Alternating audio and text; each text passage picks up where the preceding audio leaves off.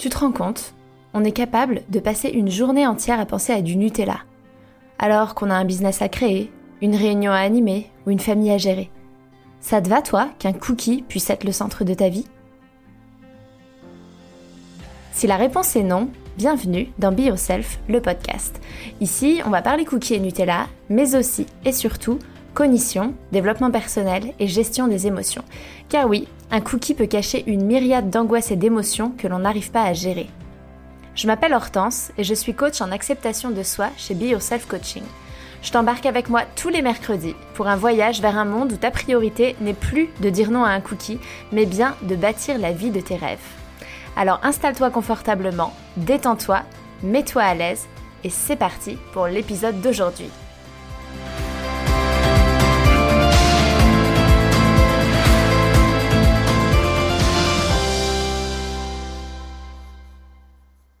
Hello tout le monde, j'espère que vous allez bien. Je suis très heureuse de vous retrouver enfin euh, sur le podcast. Ça y est, Darius est gardé, il a une nounou, ça se passe très bien. Et moi, je retrouve enfin, après presque cinq mois, euh, des journées, du temps pour pouvoir euh, ben, travailler, enregistrer des épisodes de podcast, faire mes coachings sans que ce soit la course et que ce soit du dépannage avec potentiellement un bébé qui pleure en arrière-fond. L'épisode d'aujourd'hui euh, s'intitule Poids et santé, ce que je risque réellement. C'est un épisode qui m'a été euh, inspiré suite à une conversation avec l'une d'entre vous sur Instagram. Et euh, c'est elle qui m'a soufflé en fait de faire de notre discussion un épisode parce qu'elle avait beaucoup de questions sur le rapport à la santé et elle trouvait que voilà, il y avait de quoi, de quoi dire et je suis assez d'accord avec elle. Avant qu'on se lance dans le vif du sujet, j'ai envie de vous faire un petit point sur comment travailler avec moi. Parce qu'il y a eu beaucoup, beaucoup de changements chez Be Yourself Coaching avec cette rentrée qui arrive. Euh, beaucoup de nouveautés. Euh, je pense pas avoir été très douée parce que je pense que j'ai lancé plein de choses différentes en même temps, relancé des choses, arrêté des choses et je pense que finalement euh, je vous ai perdu plus qu'autre chose. En tout cas c'est ce que les questions et les, les messages que je reçois me font penser. Donc je me dis Rien de tel que de faire un point ici, maintenant, avec vous. Donc pour travailler avec moi, il y a trois façons. Vous le savez, le programme Date My Plate s'est arrêté. Euh, je relance des accompagnements avec les personnes qui avaient pris des rendez-vous avant euh, le 1er septembre euh, mais euh, pour l'instant et jusqu'à nouvel ordre, euh, Date My Plate n'existera plus en tant que programme de coaching. Par contre, il existe toujours en tant que programme en autonomie et j'appellerais plutôt ça une formation en fait. Il y a 13 modules, des vidéos, des cahiers d'exercices, l'accès à un groupe Slack pour échanger avec moi et c'est vraiment comme une formation pour découvrir l'alimentation intuitive, apprendre ce que c'est, comment l'implémenter dans son quotidien avec les exercices et devenir mangeuse intuitive, mais à votre rythme, euh, en complète autonomie. Donc ça, c'est Date My Plate Autonomie. C'est une première façon de travailler avec moi. Une autre façon de travailler avec moi, c'est l'abonnement Biou que j'ai lancé là en septembre, qui est vraiment mon petit chouchou. Euh, c'est un projet que j'avais envie de lancer depuis plusieurs mois et c'est un abonnement euh, qui suit un parcours, les étapes de l'alimentation intuitive, euh, plus ou moins dans le même ordre que, que celle recommandée par les fondatrices de l'approche. Et le but de cet abonnement, c'est qu'il soit très accessible en termes de prix, puisqu'il est vraiment à tout petit prix qui puisse permettre d'être en connexion avec, d'autres parce que c'est un chemin sur lequel je trouve qu'il est très important de ne pas se sentir seul. Euh, parce que contrairement à des régimes et des plans alimentaires où on vous dit quoi faire, quoi manger, euh, euh, l'alimentation intuitive, c'est vraiment beaucoup vous reconnecter à vous-même en fait et vous retrouver avec vous-même. Et bah c'est pas toujours facile quand on a eu l'habitude de suivre euh, un plan euh, bien euh, bien établi par quelqu'un d'autre. Et donc je trouve que avoir du soutien et ne pas être seul dans le process c'est très important. Et donc c'est vraiment ce que je veux avec cet abonnement et il y a aussi, euh, a aussi un aspect très pratico-pratique, c'est-à-dire que chaque semaine, vous recevez euh, un email avec un défi, une chose à appliquer dans le quotidien qui ne prend pas de temps finalement, pour, euh, bah, pour passer vraiment à l'action et vraiment expérimenter l'alimentation intuitive, le fait de retrouver de la liberté dans son corps et dans son assiette au quotidien. Et donc, c'est un abonnement qui est sans engagement, où chaque mois, vous allez retrouver une très courte vidéo, moins de 10 minutes, un exercice d'introspection, euh, et chaque semaine, un email avec un défi à réaliser, euh, quelque chose à mettre en place, deux lives par mois avec moi, euh, qui sont accessibles en replay si vous n'êtes pas disponible et où vous pouvez poser toutes vos questions en amont. Le but de ces lives, c'est un temps d'échange où je peux répondre à toutes vos questions et qu'on puisse discuter. Et il y a également une formule avec des ateliers où il y a une fois par mois un atelier sur le thème du mois où on va réaliser en groupe ensemble un exercice bien précis avec euh, un temps d'échange autour de ces réponses et, euh, et, des solutions que je vous propose pour avancer. Donc ça c'est l'abonnement. Et ensuite il y a euh, les consultations. Vous pouvez tout simplement prendre un rendez-vous avec moi et démarrer, entamer un suivi qui sera donc complètement personnalisé, qui avancera à votre rythme dans les étapes dans lesquelles vous êtes et, sur lesquelles vous avez particulièrement besoin qu'on avance. Et la durée et le rythme de ces rendez-vous, c'est vous qui choisissez. Vous choisissez combien de temps vous voulez que je vous accompagne, vous choisissez à quelle fréquence. Euh, c'est vraiment là comme prendre un rendez-vous chez euh, euh, une psy, un diététicien, un médecin. C'est vraiment, c'est vraiment dans ce fonctionnement-là. Donc voilà les trois façons de travailler avec moi. Le programme type formation de Date My Plate complètement en autonomie, l'abonnement bisou et les consultations. En sachant que si vous rejoignez Date My Plate en autonomie ou l'abonnement Bio, vous avez également euh, possibilité de prendre rendez-vous pour une consultation et elles sont à un tarif moindre euh, puisque bah, je, je, je vous remercie de me faire confiance et d'être déjà dans un de mes programmes. Voilà, j'espère que euh, c'est clair et rentrons tout de suite dans le vif du sujet. Donc je vous le rappelle, le sujet c'est le poids et la santé, ce que je risque réellement. Beaucoup de personnes me disent non mais moi, il faut vraiment que je perde du poids. Pour ma santé, c'est le médecin qui me l'a dit. Et je vous crois. Mais ce que j'aimerais déjà euh, que vous vous demandiez ou que vous demandiez à votre médecin, c'est c'est quoi réellement le souci que j'ai avec ma santé et mon poids aujourd'hui? Est-ce qu'il y a réellement un souci? Ou est-ce que on est sur de l'hypothétique ça augmente les risques cardiovasculaires, d'être en surpoids en obésité, ça augmente les risques de développer un diabète, ça augmente tel ou tel risque, euh, les douleurs au niveau des articulations, les problèmes musculosquelettiques. Est-ce qu'on est sur quelque chose de préventif de la part d'un médecin soucieux que vous ayez un poids entre guillemets dans la norme, mais en fait en réalité vous êtes en très bonne santé, vous avez suffisamment d'activité physique, vous n'avez pas de douleur, euh, euh, vos analyses sont très bonnes, ou est-ce qu'on est sur un réel souci de santé où le poids pourrait jouer? Parce que déjà, euh, déjà c'est pas la même chose et c'est pas la même façon de, voir le, problème. Donc je pense que la première chose à se demander c'est est-ce que j'ai réellement un problème de santé ou est-ce que je suis dans hypothétiquement je pourrais développer un problème de santé? Ensuite, on m'a demandé, dans les échanges que j'ai eus avec, avec la personne qui m'a inspiré cet épisode, si finalement, est-ce que c'est pas vrai que l'obésité, ça augmente grandement les risques concernant la santé? Eh bien, j'ai envie d'avoir une réponse moins tranchée que le évidemment oui de la médecine, parce qu'en fait, c'est plus complexe que ça. Donc ma réponse, elle est un peu mi-figue mi-raisin, mais c'est oui et non.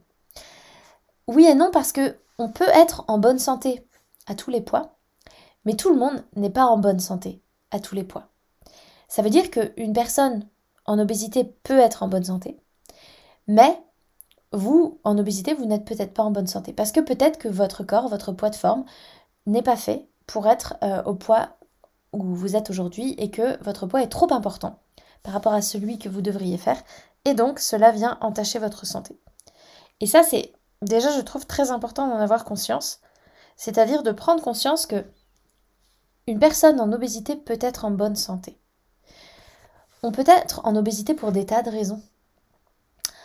Et notre poids, il est défini, on, est, on arrive dans ce monde avec euh, un poids d'équilibre, un poids de forme qui est à peu près programmé, sauf que ce poids peut complètement changer en fonction de notre histoire et de ce qui va se passer. Peut-être que votre poids d'équilibre à la base, c'est d'être maigre, peut-être que d'être dans un poids plutôt normal, peut-être que d'être plutôt ronde, plutôt grosse, euh, parce que génétiquement vous êtes constitué comme ça. Peut-être que vous êtes particulièrement large, particulièrement fine, particulièrement lourde, particulièrement légère, particulièrement grande, particulièrement petite. En fait, de la même manière qu'il y a des personnes qui sont très petites et des personnes qui sont très grandes. Et ça, c'est congénital, hein, je veux dire, les personnes sont nées comme ça. Pourquoi il ne pourrait pas y avoir des personnes qui sont grosses ou maigres de manière congénitale finalement? Sans que ce soit parce qu'il y a tel ou tel problème avec l'alimentation. Ça déjà, c'est important d'en prendre conscience on accepte euh, de la diversité dans notre taille, dans nos pointures de chaussures, dans, dans la couleur de nos cheveux, dans la forme de nos cheveux, de nos yeux, et on n'accepte pas de diversité au niveau de notre poids. C'est déjà une première erreur. On peut être né et être, entre guillemets, programmé pour avoir un poids qui est plus élevé que la normale. Et quand je parle de normal, vous savez très bien que c'est pas moi qui détermine que c'est normal d'être à tel poids ou pas. C'est vraiment, euh, je, me range dans euh, ce qu'on appelle les normes de la société et je pense que vous voyez, très bien de quoi je parle. Donc ensuite, ce poids d'équilibre avec lequel, euh, enfin, qui est programmé entre guillemets, avec lequel on est, eh bien, il va, il va varier avec la vie. Il va varier en fonction de notre histoire, de l'épigénétique, c'est l'expression de nos gènes, en fonction de l'effet yo-yo. Est-ce qu'on fait des régimes, est-ce qu'on fait pas des régimes? Évidemment, en fonction de ce qu'on mange. Euh, si vous décidez de manger euh, McDo euh, matin, midi et soir pendant des mois, il y a de fortes chances que vous preniez du poids parce que c'est un apport calorique qui est, élevé et qui est probablement plus élevé que votre métabolisme de base ou votre activité physique et donc ça va vous faire prendre du poids. Donc évidemment que ce qu'on mange a un impact.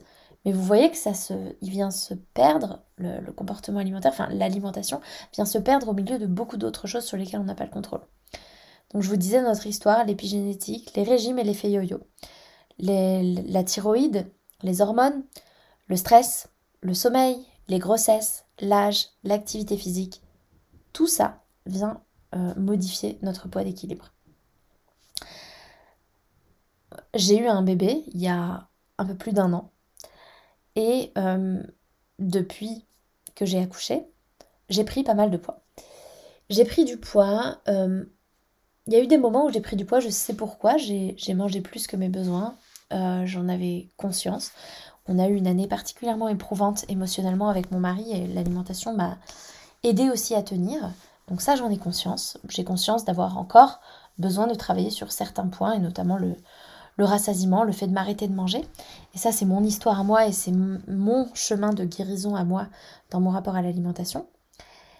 Mais pourquoi je vous dis ça? Parce que, bon, certes, euh, mon poids a augmenté et il y a des moments où je peux l'expliquer, mais il y a des moments, et notamment tout, le début, juste après mon accouchement, où j'ai repris une activité physique euh, euh, soutenue parce que j'aime ça et donc je faisais pas mal de sport. J'en faisais en fait tous les jours, donc trois fois par semaine, des cours en salle.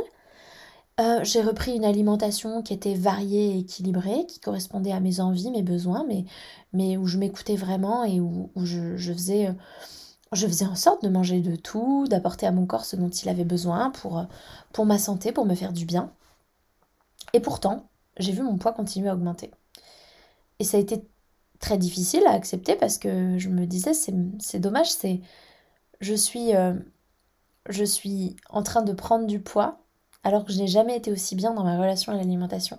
Je trouvais qu'il y avait une forme d'ironie qui n'était pas facile à accepter. Et pourquoi je vous dis ça? Parce qu'il y a d'autres choses qui ont changé depuis que j'ai accouché, notamment mon odeur corporelle. Heureusement, je sais que je suis pas la seule.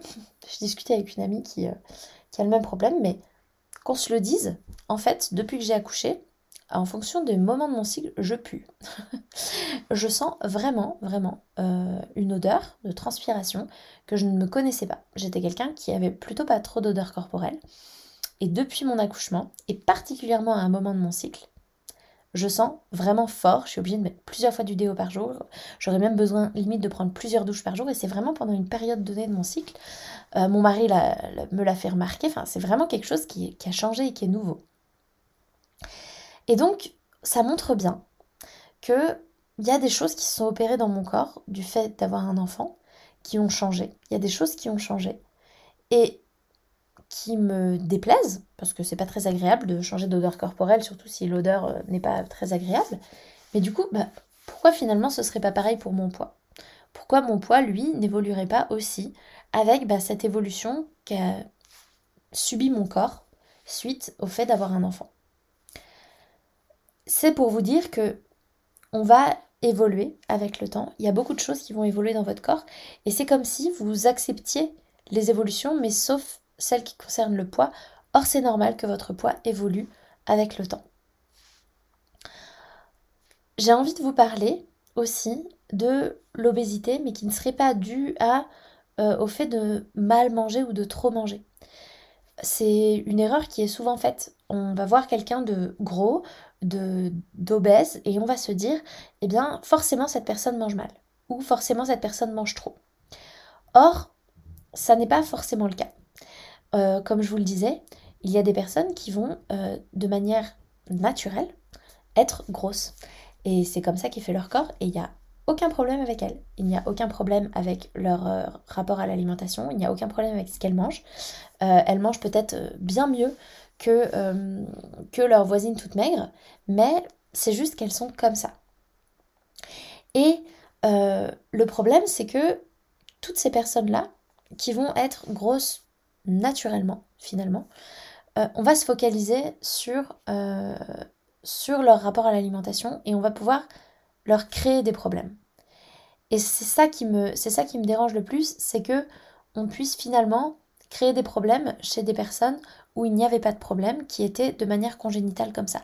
On le voit sur des enfants, des enfants qui mangent normalement euh, ou qui ont un grand appétit, mais qui fonctionnent de cette manière-là et qui du coup bah, vont être peut-être plus ronds, plus enrobés, plus gros que les autres et à qui on va faire faire des régimes et, à qui on va venir instaurer l'idée qu'ils ne sont pas normales et qu'il y a un problème avec leur santé, là où en fait ils sont en pleine santé et on va venir au contraire abîmer leur santé mentale. Donc ça c'est ça c'est déjà vraiment un point que j'ai envie que vous retenir, que le, le, fait d'être gros ne signifie pas qu'on mange mal et qu'on mange trop. Ensuite, ça peut signifier que ça peut aussi signifier qu'on mange mal et qu'on mange trop, mais ça peut aussi signifier, parfois, si notre poids est finalement supérieur à ce qu'il devrait être, euh, on est au-dessus de notre poids de forme, euh, ça peut être causé par d'autres choses que l'alimentation. Ça peut être un problème de stress, ça peut être un problème de sommeil, ça peut être un problème de thyroïde, d'hormones, ça peut être un problème de diabète. Et le problème, c'est que quand systématiquement on va se focaliser sur l'alimentation, quand il y a euh, quand on voit quelqu'un de, gros et que la médecine va tout de suite pointer du doigt euh, l'alimentation, on va passer peut-être à côté d'un autre problème. Peut-être qu'il n'y a aucun problème avec votre alimentation, mais que vous êtes euh, insomniaque et que vous dormez 3 heures par nuit parce que vous avez un niveau de stress que vous n'êtes pas capable de gérer et que vous prenez du poids à cause de ça. Je me reconnais beaucoup parce que je pense que depuis que j'ai eu un enfant, une des raisons pour lesquelles j'ai pris du poids n'est pas forcément mon alimentation, parce que ce que je vous disais, c'est que j'ai retrouvé un rapport très sain à l'alimentation et j'ai vraiment l'impression de, de bien manger et de pas trop manger. Mais par contre, j'ai des énormes problèmes de sommeil depuis un an, des gros gros gros problèmes de stress également. Et donc en fait, si je me focalisais que sur l'alimentation en me disant qu'il y avait un problème avec ce que je mange, eh bien, je pourrais passer à côté du fait que non, j'ai un problème de stress et un problème de sommeil à régler. Donc c'est aussi important de voir que le, poids est lié à beaucoup beaucoup d'autres choses que l'alimentation. Et puis, je vous parlais des problèmes aussi de thyroïde, des problèmes de diabète. L'obésité peut entraîner du diabète, oui, peut-être. Mais le diabète peut aussi entraîner de l'obésité. C'est pas que dans un sens. Et l'obésité peut aussi être la résultante d'un autre problème. La résultante d'un problème au niveau euh, de l'insuline et non pas l'inverse. Et ça, c'est aussi important d'en avoir conscience, je trouve. Parce que à blâmer en permanence le corps, et donc à se dire que le poids, il y a un problème et que c'est lié à l'alimentation, on passe à côté d'une autre cause et on passe à côté de sa santé finalement. On passe à côté de sa santé physique et mentale parce qu'on va se mettre au régime ou se mettre à suivre un plan alimentaire ou à faire tel ou tel euh, effort, faire attention, faire telle ou telle chose. Et finalement, on sait ça dans le temps, ça ne tient pas. Et donc, eh bien, on va, on risque d'abîmer sa santé mentale, son comportement alimentaire et de prendre du poids sur du long terme, puisque je vous le, je vous le dis et vous le ratadis et le répète, 95% des euh, personnes qui ont perdu du poids euh, suite à un régime, un rééquilibrage alimentaire ou que sais-je, le reprendront dans les 2 à 5 ans euh, qui suivent. Et c'est pour ça aussi, pour appuyer mon propos de cette question de, de santé et de, et de, poids euh, que j'ai envie de vous reparler de cette étude que j'ai partagée en post qui a fait réagir, qui est une étude s'intitule en anglais Healthy Lifestyle Habits and Mortality in Overweight and Obese Individuals. Ça veut dire des, des habitudes de vie saines et, euh, et le taux de mortalité chez les personnes euh, obèses ou en surpoids. Le but de cette étude a été de euh, montrer que le lien en fait entre le taux de mortalité et les habitudes de vie par rapport au poids.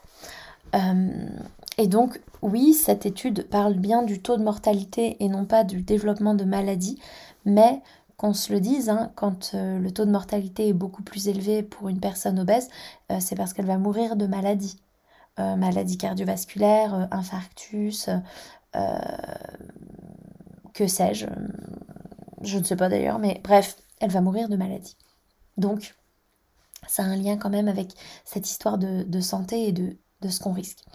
Et donc, en fait, ce que montre cette étude, c'est que finalement, si on, si on a un comportement, euh, des habitudes de vie qui ne sont pas saines, c'est-à-dire si on n'a pas d'activité physique, que l'on ne mange pas de fruits et de légumes, que l'on fume, que l'on boit, alors, dans ces cas-là, oui, le poids vient euh, grandement augmenter la mortalité.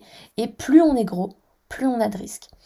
Et donc, on a, euh, ils ont montré dans cette étude que si juste ils étudient des populations en fonction de leur poids par rapport à leur taux de mortalité, alors oui, statistiquement, plus les personnes sont grosses, plus elles ont une espérance de vie qui est diminuée. Mais ils ont ensuite voulu voir si, réellement, en fait, c'était le poids qui était la cause de ça, parce que ça peut être le poids, mais ça se trouve, ça peut être autre chose. Donc, ils ont étudié des populations, des populations à un poids normal, en surpoids et en obésité, mais avec comme dénominateur commun des habitudes de vie saine. Et les habitudes de vie saine dont il parle, c'est plus de 12 fois euh, du sport euh, par mois, donc 3 fois par semaine, euh, au moins 5 fruits et légumes par jour, ne pas fumer et boire modérément. Eh bien, avec ces quatre comportements-là, en étudiant des populations de tous les poids, mais qui ont en commun de se comporter de cette manière-là, on s'est rendu compte que le taux de mortalité était le même. Et donc il n'y avait pas plus de risque de mourir jeune euh, si on souffrait d'obésité avec euh, ces, euh, ces, quatre composantes-là dans notre, notre style de vie, comportement alimentaire. Et donc, qu'est-ce que ça vient montrer? Ça vient montrer que le poids, de manière isolée, si on n'a pas du tout d'hygiène de vie à côté et qu'on n'a pas du tout des comportements sains, va évidemment euh, être, euh, être un facteur d'un taux de mortalité bien plus, bien, plus, euh, bien plus élevé. Mais que par contre, si on se focalise sur les comportements alimentaires, finalement, le poids arrive en second plan. Et pourquoi c'est important? C'est important parce qu'en fait, on ne sait pas faire baisser le poids d'une personne durablement et le maintenir bas. Tout ce qu'on sait faire, c'est l'effet yo-yo, qui lui est très mauvais pour la santé. Et donc, c'est vraiment important de prendre conscience que ça n'existe pas une méthode, même la chirurgie bariatrique, le fait de se faire poser un anneau gastrique, de, de faire une sleeve, tout ça, en fait, a des taux d'échec qui sont supérieurs au taux de réussite. Donc c'est vraiment important de prendre conscience que on ne sait pas faire pour faire baisser le poids. Par contre, instaurer des habitudes de vie saines et euh, aider les personnes à se focaliser sur leur comportement et sur le fait de, mettre en place des habitudes de vie saines, ça on sait le faire. Et on se rend compte que finalement, si on fait ça, que la personne soit obèse, en surpoids, en poids normal, eh bien c'est bon pour sa santé et que du coup sa santé ne sera pas impactée par le poids. Ce qui peut se passer aussi quand on se met à faire ça, c'est que si on est en obésité ou en surpoids non pas parce que c'est constitutionnel chez nous, mais parce que on n'a pas assez d'activité physique, parce que euh, on, ne mange pas de fruits, de légumes, que on a une alimentation qui, euh, est très euh, industrielle par exemple, qui est très qui n'est pas varié du tout, on mange tout le temps la même chose, que l'on fume. Bref, si on a tous ces comportements-là, en plus, peut-être que le poids baisserait si on changeait nos comportements alimentaires. Mais ça, c'est pour. Il faut voir euh, notre histoire avec le poids et, et, où est-ce qu'on en est. C'est ce que je vous disais. Est-ce que je suis à mon poids de forme et en fait, mon poids de forme, c'est d'être grosse ou bien est-ce que en fait, je suis grosse parce que euh, j'ai tel ou tel comportement et que finalement, mon poids de forme, euh, si j'avais une relation saine à l'alimentation et que, et que je prenais soin de ma santé mentale et physique, il serait différent.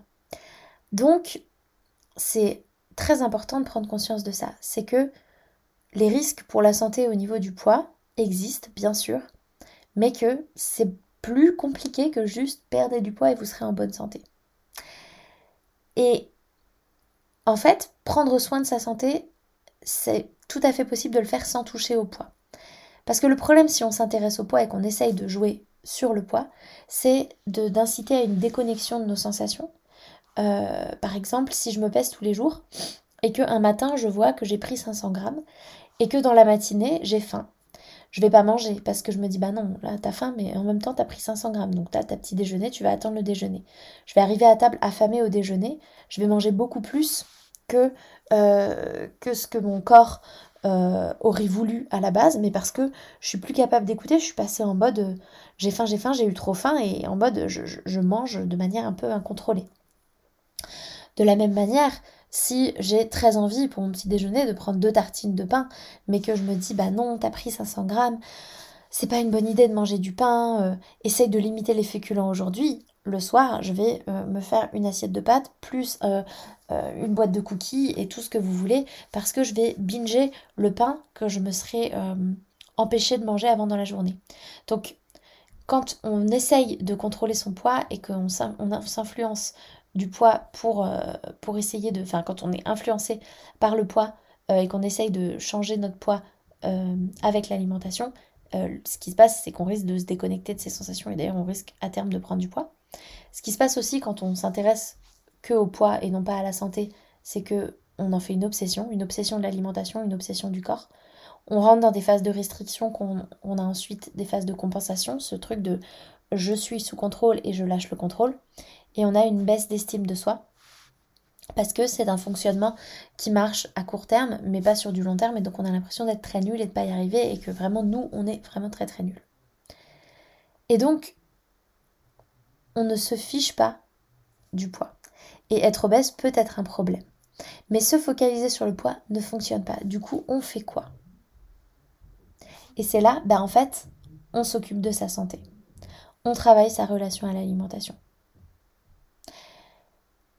Le risque, si on se focalise sur le poids, c'est finalement d'en prendre. Toutes les femmes, que moi j'accompagne regrettent leur premier régime parce que depuis elles n'ont fait que prendre du poids. Et parce qu'elles ont fait de l'effet yo-yo, elles ont fait du régime, je me lâche, je reprends le poids et un peu plus, et je refais un régime et je reprends le poids et un peu plus. Donc vraiment, en fait, on ne sait pas faire. Et donc, on s'en fiche pas du poids, mais on est bien forcé de le mettre de côté parce qu'on ne sait pas comment faire pour le contrôler parce que on ne peut pas. Ça ne dépend pas que de l'alimentation. Et on oublie quelque chose dans tout ça, c'est la santé mentale. La santé, c'est quelque chose de global. Il y a la santé physique et la santé mentale. L'alimentation intuitive, elle vient nous parler de nutrition bienveillante. Et c'est la dernière étape, c'est de faire des choix pour sa santé, d'apprendre à manger pour se faire du bien mentalement et physiquement. C'est vraiment ça le but de l'alimentation intuitive. Et c'est possible de faire certains choix alimentaires euh, en utilisant la nutrition bienveillante que si on a appris à vraiment déconstruire avant sa relation à l'alimentation, ses croyances, euh, la restriction, parce que sinon ça va s'apparenter de nouveau à un régime.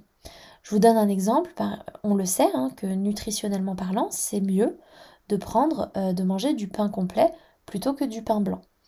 Euh, dans certains cas, ça va être, euh, si on a le choix, c'est pas mal de de temps en temps euh, prendre des pâtes complètes plutôt que des pâtes, des pâtes blanches, des choses comme ça. On le sait, nutritionnellement parlant, l'un fait plus monter la glycémie que l'autre, on peut avoir une hypoglycémie réactionnelle, bref, rien de nouveau sous le soleil, c'est de la nutrition de base.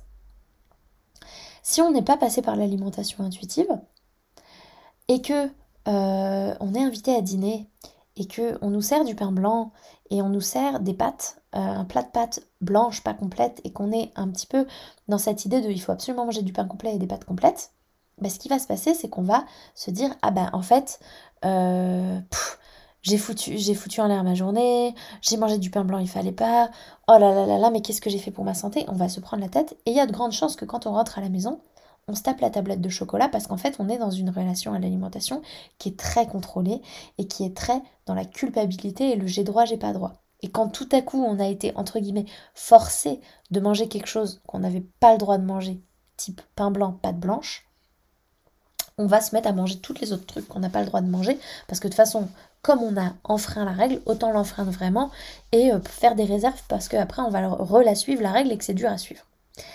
Et, et donc, si moi je vous disais, c'est important de, c'est mieux de manger euh, du pain complet que du pain blanc, potentiellement, si vous n'avez pas fait tout ce travail de déconstruction, d'acceptation, travail sur la culpabilité, c'est ça qui pourrait se passer.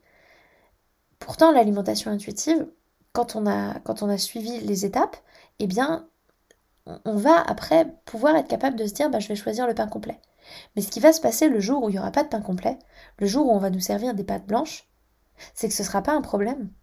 Bah oui, c'est pas, c'est, pas un plat de pâtes qui va changer ma vie en fait. C'est pas un morceau de pain blanc qui va faire que ça y est, euh, je, vais, euh, je vais devenir diabétique. Et on n'est plus dans ce truc de panique, de culpabilité, de contrôle. Et ça, ça change tout. Et ça, finalement, à la fin de la journée, si on voit la personne qui n'est pas dans la démarche d'alimentation intuitive, qui s'interdit le pain blanc et qui est invitée à manger et qui a du pain blanc, des pâtes blanches, elle finit sa journée avec la tablette de chocolat, versus la personne qui a fait de l'alimentation intuitive, qui, tant qu'elle le peut, essaye de favoriser le pain complet et les pâtes complètes, mais qui est invitée à manger des pâtes blanches, mange son plat de pâtes, rentre chez elle, terminé bonsoir. Voilà, j'espère que cet épisode n'était pas trop brouillon. J'ai l'impression d'avoir parlé très longtemps euh, pour pas dire grand chose. C'est la reprise. Euh, conclure, qu'est-ce que je risque réellement au niveau du poids et de ma santé? Ce que je risque réellement si je me focalise sur mon poids, c'est d'en prendre et c'est d'abîmer ma santé. Parce que de rester dans ce cercle de restriction, compensation, perte de poids, reprise de poids, perte de poids, reprise de poids, ces délétères, ces variations de poids-là, parfois très importantes sur plusieurs dizaines de kilos, sont très délétères pour la santé. Donc ce que je risque finalement, c'est d'abîmer ma santé. Si aujourd'hui je suis en obésité ou en surpoids, je ne risque rien à arrêter de me prendre la tête avec mon poids et à travailler sur ma santé, sur mettre en place des comportements de santé. Et ça, c'est possible grâce à l'alimentation intuitive. Et si vous voulez être accompagné, je vous l'ai expliqué, il y a les trois façons. Je vous invite vraiment à regarder ce que je fais sur mon site internet, je vous mettrai les liens dans les notes. Et n'hésitez pas si vous avez des questions. Et moi, je vous dis à la semaine prochaine, euh, où je vous partagerai le témoignage d'Isabelle dans l'épisode. Euh, d'ici là, prenez soin de vous. Bonne reprise, bon début de mois de septembre. J'espère que les températures vont, vont se refroidir un petit peu. Euh, je vous souhaite une très belle fin de journée, de nuit, de soirée, où que vous soyez. Et je vous dis à la semaine prochaine. Un grand, grand merci d'avoir écouté ce podcast jusqu'au bout. S'il vous a plu, je vous invite à laisser une note et ou un commentaire sur la plateforme d'écoute que vous utilisez. Ça permet au podcast de se faire connaître et ça me fait beaucoup trop plaisir de lire vos commentaires et de voir vos notes. Merci du fond du cœur par avance pour votre soutien, car c'est vous qui contribuez ainsi à la pérennité de ce podcast. Je vous souhaite une merveilleuse fin de journée et je vous dis à la semaine prochaine